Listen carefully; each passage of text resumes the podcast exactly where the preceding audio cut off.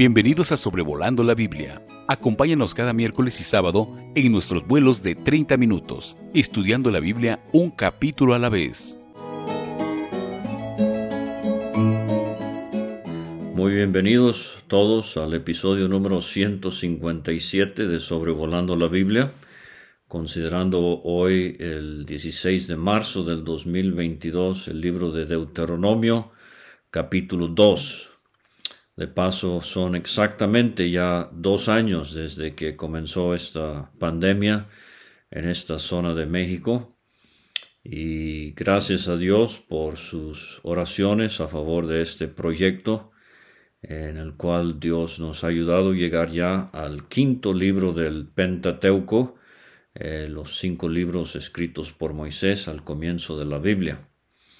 Aquí en el capítulo 2 eh, de Deuteronomio eh, tenemos eh, un repaso del avance que Israel hace en Transjordania hacia los campos de Moab eh, y la conquista de Seón, la vamos a ver en este capítulo, y la conquista de Og, vamos a ver en el capítulo 3, el sábado, si Dios permite. Recuerde que esta es la zona que va a heredar Rubén, Simeón y la media tribu de Manasés. Ellos se quedaron al lado eh, oriental del Jordán, mientras que las demás tribus pasarán el Jordán, conquistarán la tierra bajo Josué, que veremos en ese libro así llamado, y poseerán la tierra que Dios les ha prometido. Vimos ya en la introducción a Deuteronomio, en el episodio anterior, que Deuteronomio repite la ley, es la segunda ley, pero más que repetir, recalca, enfatiza y a veces expande lo que hemos visto en el Éxodo, en Levítico y en Números. Y vamos a ver otro ejemplo de eso aquí en Deuteronomio capítulo 2. El hecho es de que cada generación es responsable de la revelación que Dios ha dado. Entonces, Deuteronomio es para una generación que estaba demasiado joven como para entender la ley dada en el Sinaí y por eso esta repetición, este repaso. Estamos aquí en los capítulos 1 a 4 de Deuteronomio en el primer discurso de tres grandes discursos que dará Moisés en este libro. Y eh, se nos mencionó muy acertadamente que como creyentes debemos vivir en la verdad presente. Este es el ejercicio, la carga que tiene el apóstol Pedro eh, antes de morir en su segunda carta, la verdad presente. Recuerdo muy bien un mensaje interesante que escuché eh, de un hermano en el cual él advertía que no deberíamos hablar así de que yo fui bautizado el 31 de diciembre de 1977 en el caso de su servidor. No, no es que yo fui, es que soy bautizado desde el 31 de diciembre de 1977. Fíjese, en Gálatas 2.20, por ejemplo, eh, el apóstol Pablo está hablando de esta gran verdad en cuanto a eh, el creyente identificado con Cristo en su muerte. Y él dice, eh, yo estoy juntamente crucificado con Cristo. No dijo yo ya fui, yo estoy juntamente crucificado con Cristo. Ya no vivo yo, mas vive Cristo en mí. Entonces quiero preguntarle, creyente, ¿está usted hoy 16 de marzo del 2022, disfrutando la verdad de su bautismo. ¿Está usted hoy disfrutando eh, su comunión personal con Dios, etcétera? Bueno, dice el versículo 1, eh, Moisés hablando, luego volvimos y salimos al desierto camino del mar rojo. Ahora, eh, según el erudito Eugenio Merrill, eh, la mención del Mar Rojo aquí no es el cuerpo de agua eh, en el Golfo de Suez que Israel atravesó eh, al darse el éxodo, allá en Éxodo 15, 14 y 15, sino es el otro brazo del Mar Rojo, el Golfo de Acaba. Y este mar entre la península de Sinaí y Arabia. Si usted busca un mapa del Medio Oriente, va a ver eh, el Mar Rojo tiene al norte como si fueran dos proyecciones, dos dedos. El dedo izquierdo es el canal de Suez, eh, el Golfo de Suez, y el dedo derecho es el Golfo de Acaba. Ese es el, eh, ese es el cuerpo de agua al cual se refiere aquí al decir Mar Rojo. Ah, como cuestión de interés busqué en Google mapas el, día de ayer eh, desde la punta norte del Golfo de Acaba hasta Jericó, que es donde eh, al otro lado del Jordán eh, el pueblo de Israel va a acampar. son 300 kilómetros. Hoy se podría hacer en tres horas y medio en carro, obviamente para Israel con unas dos millones o más personas tardaría un poquito más. Pero tenga en mente esta figura eh, mental de, estos cuerpos de agua en cuanto a Israel. El Mar Rojo al, sur, eh, con este Golfo de eh, Acaba, y entonces un poquito al norte del Mar Rojo, el Mar Muerto, y conectando el Mar Muerto sigue al norte con el río Jordán hasta llegar al eh, Mar de Galilea o el lago de Genezaret, Mar de Tiberias también se llama. Entonces esa es más o menos la línea y como he mencionado ya y se ha dicho ya varias veces, vamos a irnos eh, del lado oriental de estos cuerpos de agua, del Mar Muerto, del Jordán y del Mar de Galilea. Pero solo esto para, eh, para decir que volvimos y salimos camino del Mar Rojo. O sea, eh, dirección contraria a lo que querían eh, recorrer. Y vimos que cuando hay desobediencia en la vida cristiana, hay retroceso espiritual. Sobrevolando la Biblia, episodio 156 sobre Deuteronomio 1, excelente cita. Eh, pero Moisés dice, como me había dicho Jehová, y rodeamos el monte de Seir mucho tiempo. Y Jehová me habló diciendo, bastante habéis rodeado este monte. Esta expresión la vimos también en el capítulo 1, versículo 6, en cuanto al Sinaí, el monte Oreb. Eh, bastante habéis rodeado este monte.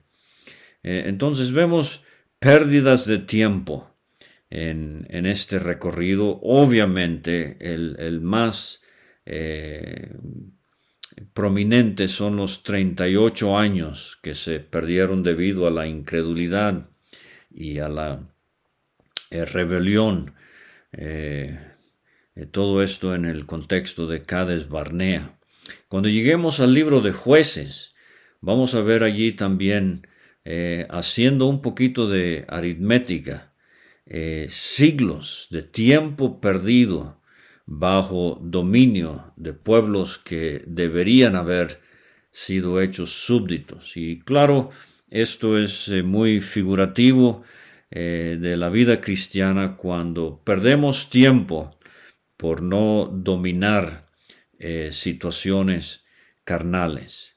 En la epístola a los Efesios, Pablo en el capítulo 5, versículo 15, él dice, Mirad pues con diligencia cómo andéis, no como necios, sino como sabios, aprovechando bien el tiempo, porque los días son malos. Por tanto, no seáis insensatos, sino entendidos de cuál sea la voluntad del Señor.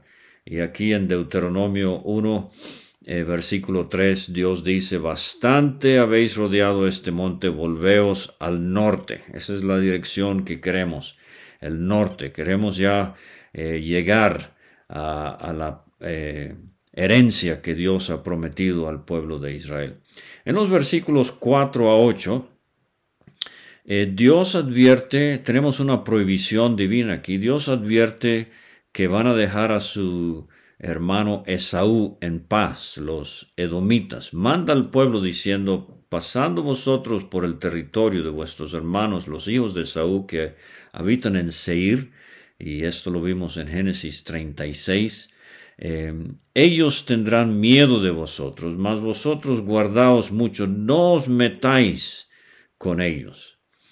Eh, porque no os daré de su tierra, ni aun lo que cubre la planta de un pie, porque yo he dado por heredad a Esaú el monte de Seir. Compraréis de ellos por dinero los alimentos y comeréis, y compraréis de ellos el agua. Eh, el agua, eh, por ejemplo, allá en esa parte del mundo, en el desierto arábigo, eh, llueve 12 centímetros de precipitación al año, al año. Aquí en México el promedio eh, al año es mil centímetros. Entonces agua era algo muy, muy escaso, como hemos visto ya en estos episodios. Dios dice, Jehová tu Dios te ha bendecido en toda obra de tus manos. Él sabe que andas por este gran desierto. Nada te ha faltado, Dios ha estado contigo. Qué hermosa expresión de la fidelidad de Dios. Y como he dicho, eh, a dos años de la pandemia, podemos nosotros también izar nuestra bandera y decir Jehová eh, nos ha bendecido, eh, Ebenecer, hasta ahora nos ha ayudado Jehová. Y se alejaron del territorio de los hijos de Esaú. Dos veces Dios enfatiza este vocabulario, vuestros hermanos, vuestros hermanos. Entonces, eh, una eh, repetición de cómo debe haber comunión entre hermanos. Es una lástima cuando nuestros enemigos son los hermanos en la fe. Juan los llama sus amigos en su tercera carta. Saludad a, los amigos, cada uno por su nombre, cada uno en particular. Seir, eh, dice la Biblia de Estudio de la versión latinoamericana, su editor Eduardo Hernández, eh, es Edom, camino de Arabá, el camino que va de Elat y Ezion Heber eh, en la punta norte del Golfo de Acaba, como he mencionado, hacia el Mar Muerto, unos 160 kilómetros al norte. Eh, en lugar de usar el camino de Arabá, los israelitas viajaron por el este de Edom hacia el norte por la tierra de Moab. Eh, una cosa, vimos en números, allá en el capítulo 21, cuando se dio el asunto de la serpiente ardiente y tantos murieron. Pero allá en números se nos dice que el rey de eh, Esaú eh, se resistió, se rehusó a recibirlos. Em, aquí vemos que por mandato divino no iban a tener nada que ver con él. Entonces fíjese cómo los libros se complementan. En el versículo 9, de nuevo otra prohibición, Jehová me dijo, no molestes a Moab, ni te empeñes con ellos en guerra, porque no te daré posesión de su tierra, porque he dado a Ar por heredad a los hijos de Lot. Entonces, Esaú era hermano de Jacob, parientes de los israelitas, y aquí tenemos otros parientes, un poquito más lejana el vínculo sanguíneo, pero son eh, los moabitas, como ya sabemos de Génesis, son hijos de Lot.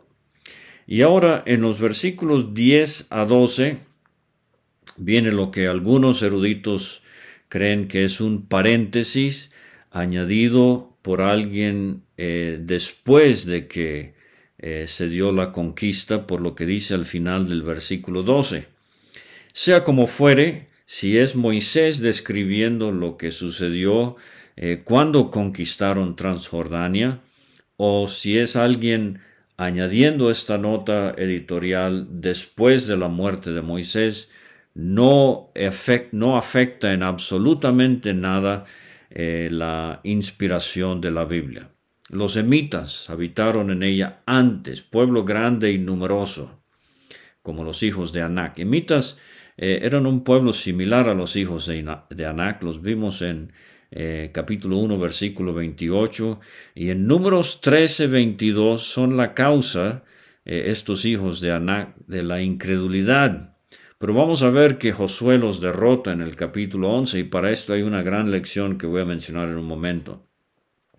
Por gigantes eran ellos tenidos también como los hijos de Anac, y los moabitas los llaman emitas.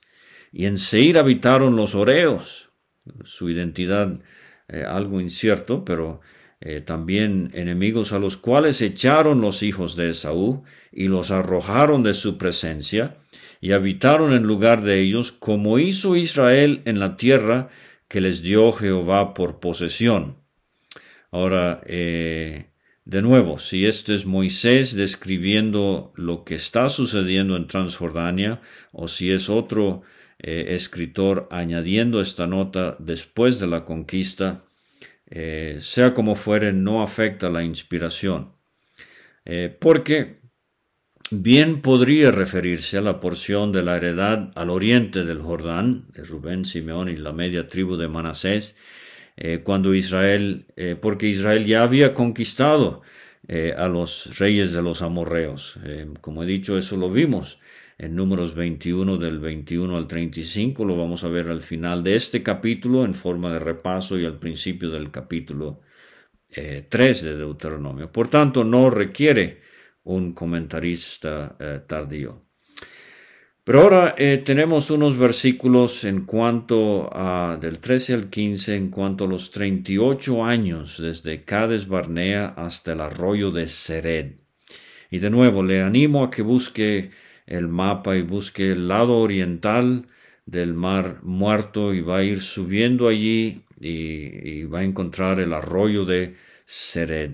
Eh, tiempo perdido, lo he mencionado ya. Vamos a ver eh, cuando lleguemos algún día, si Dios permite, y si Cristo no ha venido en Joel 1, eh, versículos 3 y 4, de esto contaréis a vuestros hijos y vuestros hijos a sus hijos y sus hijos a la otra generación, que lo que quedó de la oruga comió el saltón, lo que quedó del saltón comió el revoltón, y la langosta comió lo que del revoltón había quedado. Sí, juicios que vienen sobre el pueblo de Dios por su desobediencia, incredulidad y rebelión. Claro, Joel predice hermosamente en el capítulo 2, versículo 25, la promesa divina es, os restituiré los años que comió la oruga, el saltón, el revoltón y la langosta, mi gran ejército que envié contra vosotros. Apreciado creyente, ¿se encuentra usted en una situación de pausa espiritual? se ha desviado del camino, está perdiendo tiempo, se ha enfriado en las cosas del Señor. Ojalá pueda pronto ser restaurado a su primer amor y que Dios pueda restituir los años que comió la oruga, el saltón, el revoltón, la langosta. Dice Deuteronomio 2.13, levantaos ahora y pasad el arroyo de Sered, y pasamos el arroyo de Sered. Y los días que anduvimos de Cades Barnea hasta cuando pasamos el arroyo de Sered fueron treinta y ocho años. Y esto duele porque si de nuevo usted se fija en el mapa de Cades Barnea, al arroyo de Sered no es mucho territorio. Perdieron todo este tiempo, años que perdieron por su incredulidad. Dios nos ayude a aprender de estas gran lecciones. Vimos en el capítulo 1 que once jornadas del Sinaí a Cades Barnea, once días, y ya estaban en el extremo sur de la tierra ya para entrar a conquistar, pero en vez de días perdieron entre Cades Barnea y el arroyo de Sered treinta y ocho años. Se acabó toda la generación de los hombres de guerra del medio del campamento. Ese es el censo que vimos en el capítulo 2. Y también dice el 15, la mano de Jehová vino sobre ellos para destruirlos. Aquí tenemos un ejemplo de disciplina divina. Hechos 5, Ananías y Zafira mueren la mano de Dios sobre ellos.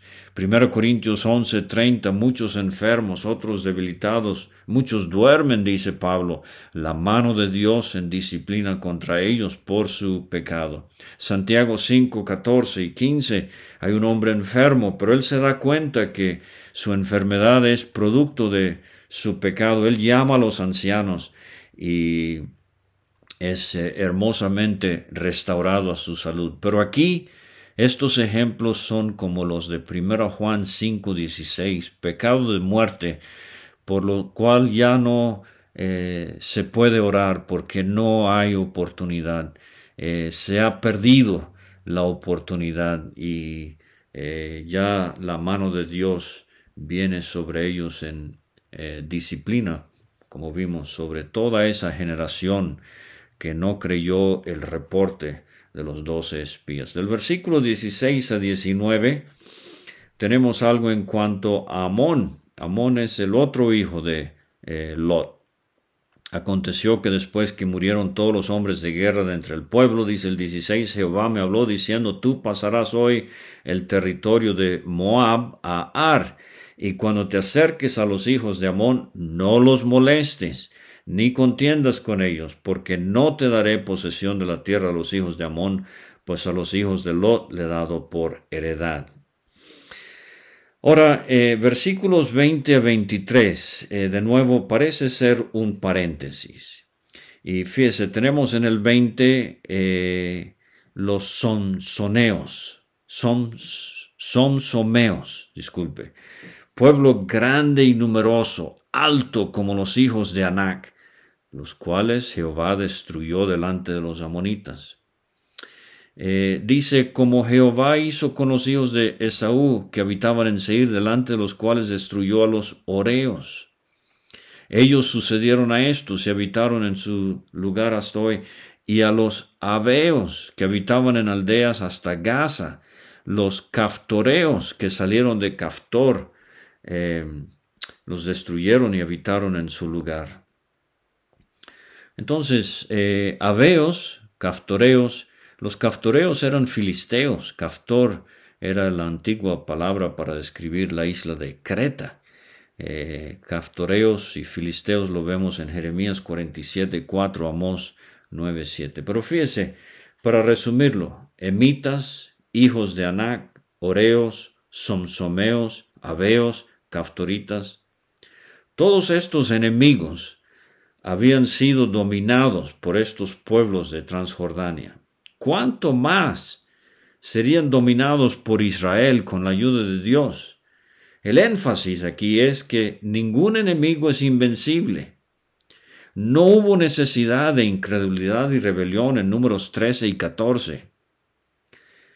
Israel eh, bien podría haber conquistado a estos, pero por su pecado tuvieron que vagar 38 años.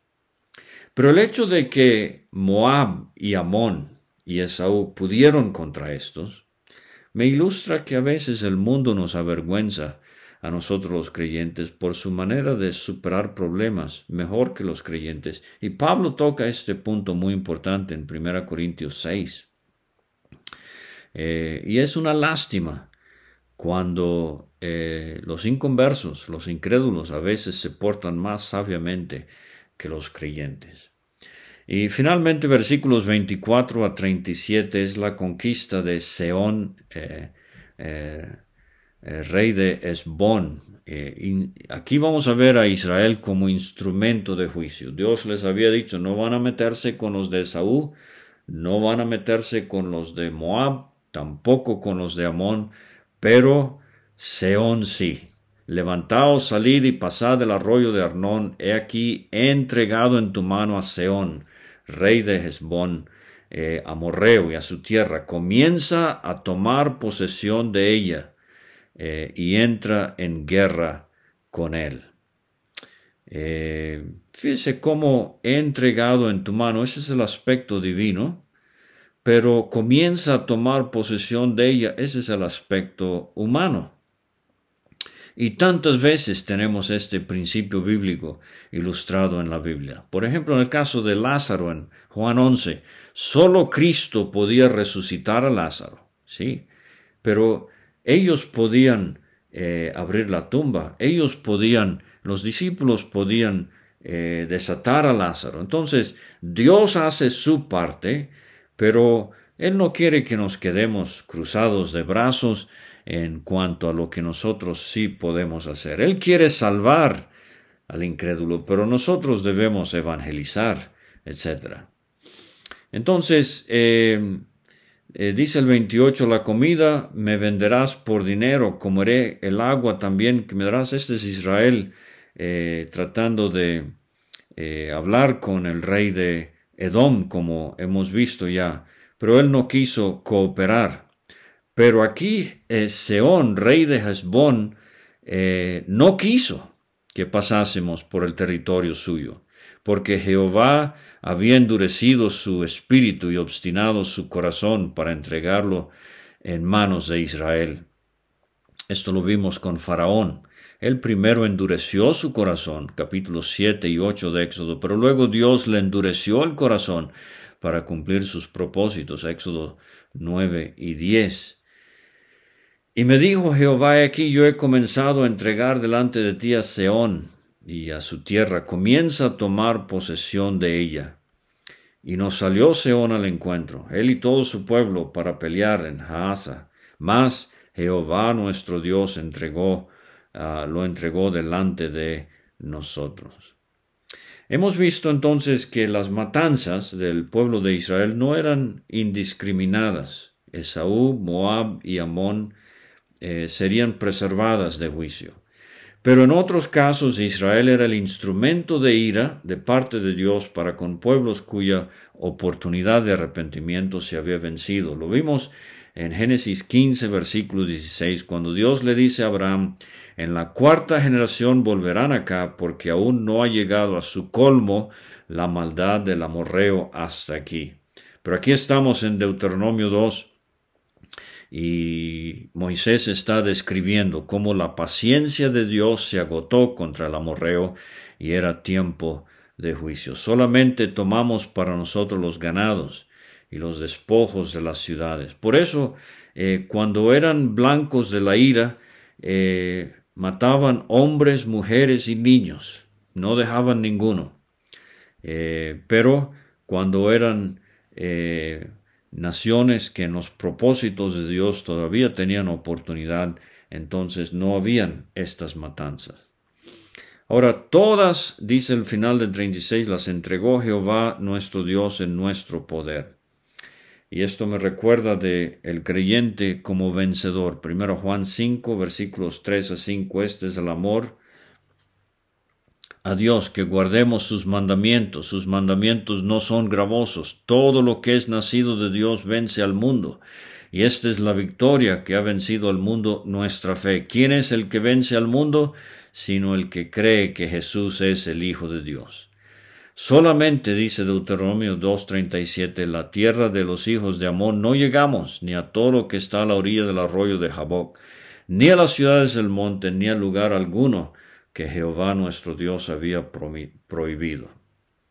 Entonces hay que conocer cuáles son los enemigos del creyente y cómo vamos a vencerlos.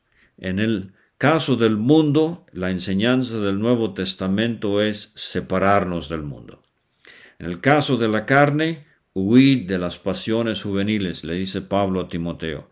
El diablo, ese sí hay que resistirlo con la palabra y el poder del Espíritu. Cristo, lo vimos ya en Deuteronomio 1, usó Deuteronomio tres veces para rebatir la tentación del maligno allá en Mateo capítulo 4. Y le animo a que estudie los vencedores de las iglesias en Apocalipsis 2 y 3, donde tenemos verdaderos creyentes venciendo diferentes aspectos de la lucha que lidiamos aquí sobre la tierra. Ahí lo tiene Deuteronomio 2, sobrevolando la Biblia, episodio número 157. Ha sido un placer y de nuevo apreciamos mucho su interés y sus oraciones.